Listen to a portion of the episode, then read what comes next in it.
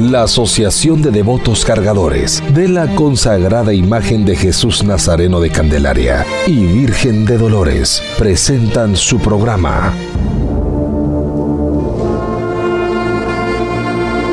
Camino a Jueves Santo, un programa histórico donde se hablará de anécdotas e información que nos preparará para el Jueves Santo místico, solemne y tradicional de la consagrada imagen de Jesús Nazareno de Candelaria, Cristo Rey y Santísima Virgen de Dolores.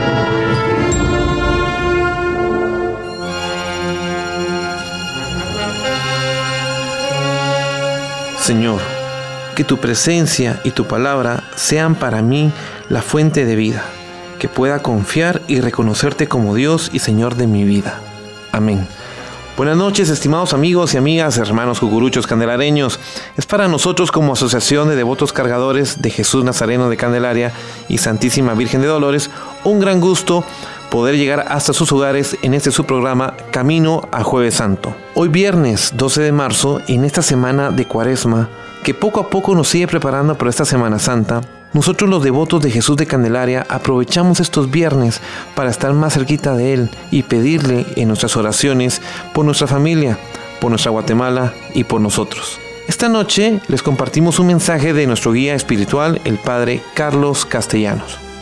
La cuaresma, tiempo de penitencia y de conversión. La cuaresma romana ha quedado fuertemente marcada por dos instituciones importantes, la institución penitencial y la institución del catucomenado.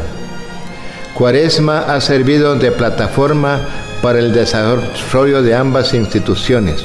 Incluso después, cuando tanto el catucomenado como la penitencia canónica dejaron de existir, la cuaresma siguió manteniendo una clara referencia penitencial y bautismal. Voy a referirme a la dimensión penitencial de la cuaresma. Este es un aspecto que bien podríamos considerar con natural a la misma cuaresma. Toda cuaresma, por el simple hecho de serlo, debe ser un tiempo de penitencia. Yo así lo creo. De hecho, ya el mismo Eusebio de Cesarea el primero que nos habla de la cuaresma se refiere a ese tiempo de preparación a la Pascua llamándolo ejercicio cuaresmal. El mismo ayuno que aparece desde el principio como ingrediente esencial en la preparación a la Pascua reviste en Roma un sentido y unas resonancias que no poseía durante los primeros siglos. La cuaresma romana, al insistir sobre el ayuno y sobre la penitencia, lo hace desde una perspectiva eminentemente ascética y penitencial. Es una forma de expresar el permanente control que el cristiano debe ejercer sobre sí mismo y la lucha abierta contra las pasiones y las apetencias de la carne que se alza contra las exigencias del espíritu. Al mismo tiempo, las prácticas de penitencia durante la cuaresma son asumidas como una forma de satisfacción o castigo para purgar los pecados propios y los ajenos. Hay por otra parte una permanente invitación al reconocimiento desde los propios pecados y una llamada insistente a una conversión radical y absoluta. Todos estos aspectos que caracterizan sin duda la penitencia cuaresmal solo se entienden adecuadamente si se tiene presente que durante siglos el tiempo de cuaresma constituyó el cauce canónico oficial para celebrar el sacramento de la reconciliación. La misma estructura cuaresmal dio marco a la institución penitencial. Este hecho que de suyo cae en la esfera de lo formal y accesorio, impregnó la cuaresma de una dimensión espiritual determinante. Iniciar la cuaresma, pues, ha significado y significa asumir las actitudes de fondo que caracterizan a la persona y al, al ser humano pecador, consciente de su pecado, arrepentido y confiado en la ilimitada misericordia de Dios. Los antiguos ritos penitenciales estuvieron en vigor hasta el siglo VI, mientras duró la penitencia canónica. Después quedaron como restos arqueológicos de un pasado vigoroso. La iglesia mantuvo el ritual de la reconciliación de penitentes, pero como una ceremonia más sin ninguna significación propiamente sacramental.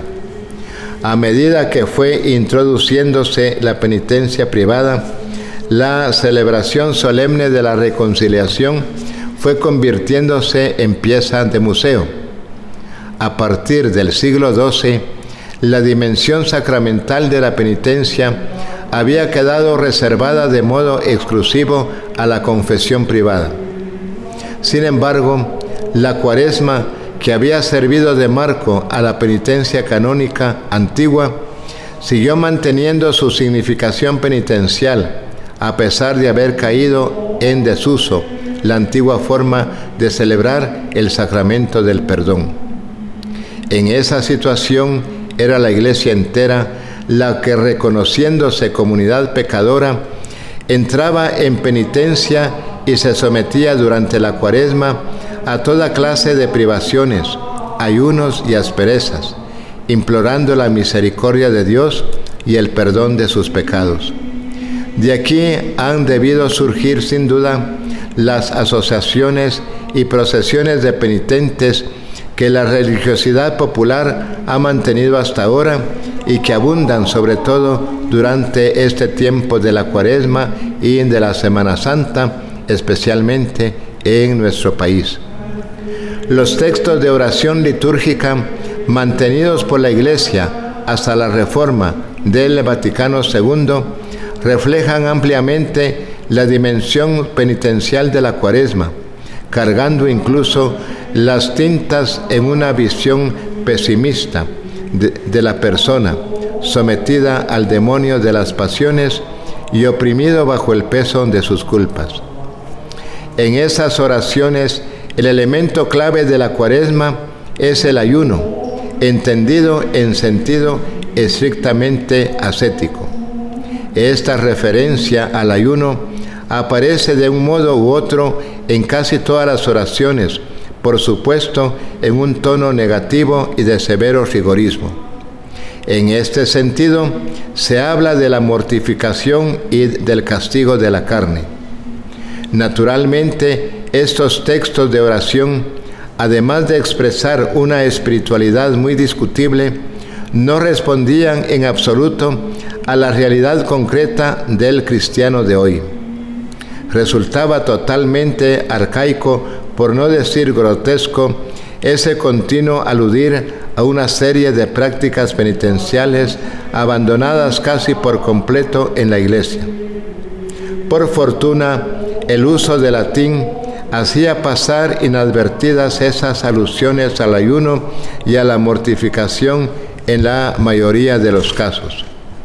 La reforma litúrgica del Vaticano II ha querido dar un enfoque nuevo a la espiritualidad y a la penitencia cuaresmal. Para ello se han introducido nuevos textos de oración y se han modificado muchos de los antiguos. Y así, todas estas modificaciones reflejan un nuevo enfoque espiritual de la cuaresma.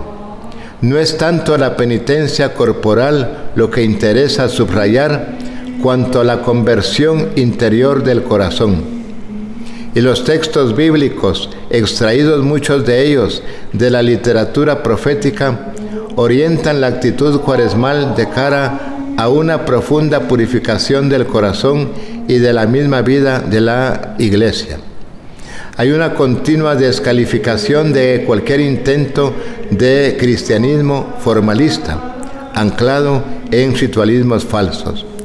La verdadera conversión a Dios se manifiesta en una apertura generosa y desinteresada hacia las obras de misericordia, dar limosna a los pobres y comprometerse solidariamente con ellos, visitar a los enfermos, defender los intereses de los pequeños y de los marginados, atender con generosidad a las necesidades de los más menesterosos.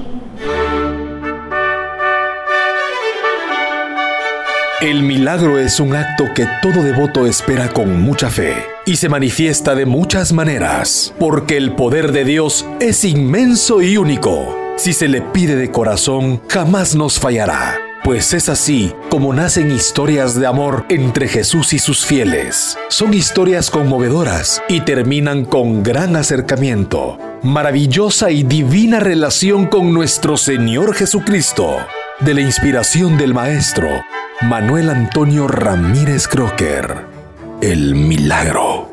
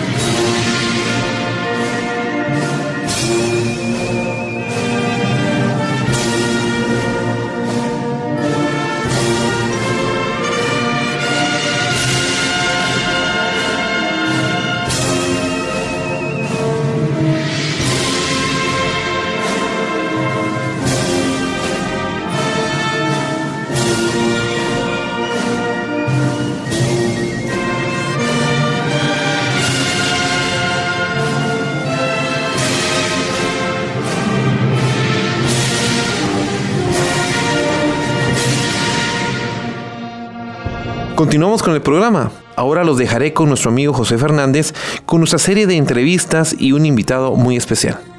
Este programa es dedicado a las marchas dedicadas a Jesús de Candelaria. Así es pues de que bienvenidos a su programa Camino a Jueves Santo. Tenemos a Luis Carlos Amayoa, encargado general de bandas. Bienvenido Luis Carlos. Buenas noches, José, muchas gracias por la oportunidad de la entrevista. Nosotros sabemos cuáles son las marchas dedicadas a Jesús Nazareno. Consagración, Serena Mirada, Cristo Rey, pero hay más marchas de Jesús en el archivo que son dedicadas a Él, pero el devoto aún no tiene conocimiento de estas marchas. ¿Vos nos podés contar qué marchas son esas las que el devoto no conoce que son dedicadas a Jesús de Candelaria?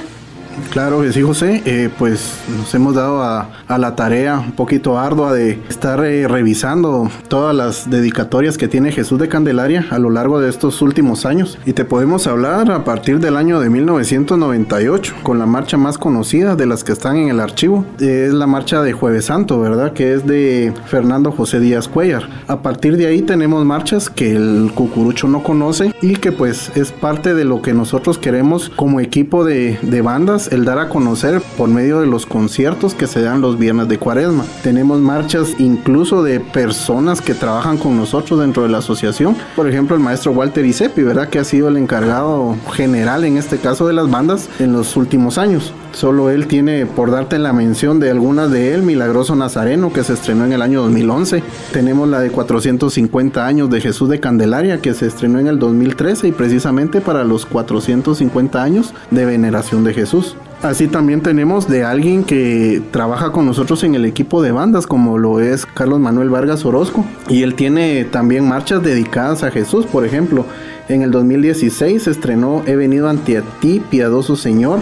Tenemos también Centenario que la estrenó para precisamente para ese magno acontecimiento que fue los 100 años de consagración de, Jesús, ¿verdad?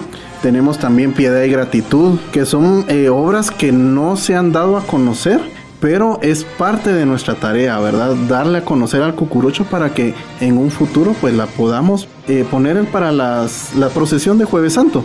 Sabemos de que el cucurucho es exigente, que se basa en lo tradicional, que es lo más lógico para nuestro recorrido, pero hay que hacerles eh, también esa endulzarles con las nuevas inspiraciones que tienen devotos, eh, músicos y ya reconocidos, ¿verdad? Como también personas que se han acercado a nosotros y decirnos, mire, esto va para Jesús. Creo que es bueno siempre dar a conocer las nuevas inspiraciones, ¿verdad? Luis Carlos, yo tengo el conocimiento que acabas de componer una marcha. O mejor dicho, se acaba de estrenar una marcha. Inspiración tuya, ¿verdad? Coméntame, ¿cómo nace esta marcha fúnebre? Pues en el 2019, precisamente yo estaba pasando por una situación bastante difícil. Me tocaba salir a la calle prácticamente por cuestiones de trabajo y me empecé a acercar mucho a las, las iglesias, sobre todo en gratitud, ¿verdad? Entonces era de buscar a, Jesús sacramentado, irme a arrodillar, ahí sí que literalmente a llorar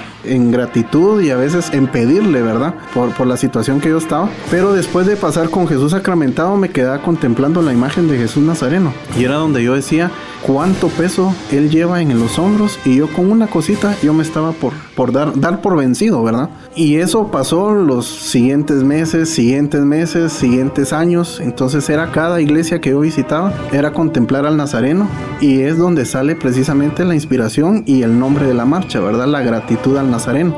No lleva ninguna advocación, definitivamente, porque fueron varios templos los que visité, pero por ser el Nazareno de mis amores, por ser el Nazareno a quien pues mi papá me, me inculcó esa devoción ya hace 30 años, pues la decisión fue presentársela a Jesús este viernes que pasó, viernes 5 de marzo, y pues tuve la oportunidad de, de, ofrendársela, y pues así es como surgió la inspiración, y la composición en sí, pues es el, la unión del esfuerzo de mis hijos. Mis dos hijos son músicos, los dos son trompetistas y con el, la ayuda ya de los arreglos finales del maestro Carlos Vargas. Interesante cómo nace la inspiración de tu marcha, Luis Carlos, de cómo proviene las tonadas de esta marcha fúnebre que es de tu autoría.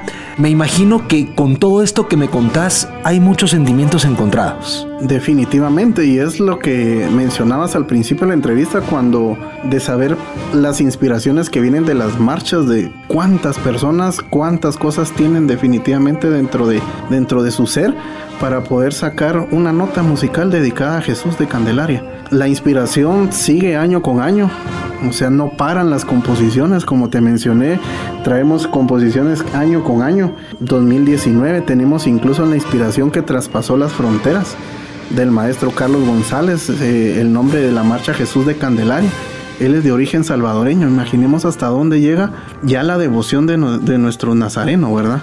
Traspasando fronteras. Exactamente, tenemos igual de, un maestro, de director de marimba, el maestro Augusto Fuentes, una marcha preciosa que le dedicó y el nombre que me impactó mucho que se llama Hostia Morena. estamos hablando de un, de un día eucarístico para nosotros y el, y el color de la tez de Jesús, eso le inspiró a él, ¿verdad? Entonces, ¿cuántas personas han pasado frente a Jesús? Su mirada, sus labios entreabiertos, el pesor de la cruz, ese paso pausado de cada jueves santo, que no solo inspira marchas, ha, inspirado poemas, ha inspirado infinidad de cosas, definitivamente. Pues. Definitivamente, Luis Carlos, Jesús de Candelaria es inspiración de muchos devotos cargadores, ha inspirado poemas, pensamientos, marchas fúnebres. El archivo musical de Jesús es bastante extenso. ¿Cuántas marchas fúnebres están dedicadas a Jesús Nazareno de Candelaria? Mira, no tenemos un dato exacto. Registradas por el momento tenemos aproximadamente entre 75 a 85 marchas donde está con puño y letra del autor dedicadas a Jesús. Tenemos otro sinfín de marchas que se están en proceso de investigación que han sido realmente dedicadas a Jesús. Muchas que las hemos adoptado como candelareñas, ¿verdad? Por ejemplo, tenemos eh, Los Lanceros de Jesús de Oscar González, ¿verdad? O sea, por el nombre de los Lanceros de Jesús, de estos hombres que año con año los jueves santos caminan todo el recorrido con su lanza a la par del Señor, ¿verdad? Claro. Entonces, pero no hay un dato exacto que diga que está dedicada a Jesús de Candelaria. Lo mismo nos pasa con el cisne de Galilea, ¿verdad? Entonces, en ese proceso realmente de investigación estamos, ¿verdad? De, poder acentuar las bases y decir, bueno, esta es una marcha más que es dedicada a Jesús de Candelaria. Y en ese mismo archivo, pues también hay marchas que no aparecen todavía en los listados en los que nosotros tenemos. Sabemos que están en el archivo y las estamos prácticamente desempolvando, ¿verdad? Hay marchas, por ejemplo, de los hermanos Llamas o Seida, que hay, me imagino que hay como tres o cuatro marchas que ellos llegaron a, ofrecérselas a Jesús, pero estamos ahí, en ese contacto de, ir rescatando poco a poco, ¿verdad? Y entre las marchas viejas, pues una que recién de recién rescate como la de cuatro siglos de amor y fe que los papeles no existen se perdieron los papeles sin embargo gracias a ese don maravilloso que Dios le dio al maestro Carlos Vargas, pues a oído sacó la marcha y pues próximamente la podrán oír, ¿verdad? Y que donde se grabó y es una obra magistral, pues es una obra bellísima. Esta marcha que estás mencionando, eh, la rescataron. Correcto, sí, era una marcha que estaba grabada en, el disco, eh, en el disco de oro, pero los, las partituras no estaban, ¿verdad? Entonces eh, es una marcha desde el año de 1968 que se estrenó y no teníamos conocimiento de algún papel, ¿verdad? El trabajo de la banda no termina, el trabajo de la banda, eh, de ustedes como encargados de la banda, ¿verdad? Eh, no, no solamente es en el cortejo, sino que también ustedes están arduamente investigando, también qué marchas eh, pueden ir en ciertas calles, los tiempos. Sí, exactamente. Es una logística bastante, bastante grande. Es un trabajo que, como mencionabas, no para en el año. al terminar festividad de Cristo Rey, que es donde empieza nuevamente nuestro año litúrgico, ya estamos nosotros enfocados en lo que es la cuaresma. Ya empiezan los, eh, los programas de marchas de los días viernes, eh, los marcheros, ¿verdad? Que le llamamos nosotros para las procesiones infantiles, para la, eh, el jueves santo, o sea que son, estamos hablando la, tanto de Jesucito, la Virgencita, como Jesús Nazareno el jueves santo, la Virgen de Dolores de jueves santo. Entonces es calcular los tiempos, acordémonos de que estamos llegando a una procesión de casi 20 horas. Sí. Dónde colocar las marchas, sabemos que el paso del anda lleva un promedio de tiempo. Entonces, ¿en qué momento la puedes colocar? Sabes de que aquí tenemos un espacio holgado, una marcha un poco más grande. O sea, es una logística bastante, bastante pesada terminando cuaresma, definitivamente caemos nuevamente. Y eso que no mencionamos a la Virgen de, Candelaria, nuestra patrona, ¿verdad? Porque prácticamente en ese lapso, en el 2 de febrero, también está la programación de las marchas festivas que se van a tocar para esa festividad. Caemos nuevamente al Corpus, caemos al Sagrado Corazón.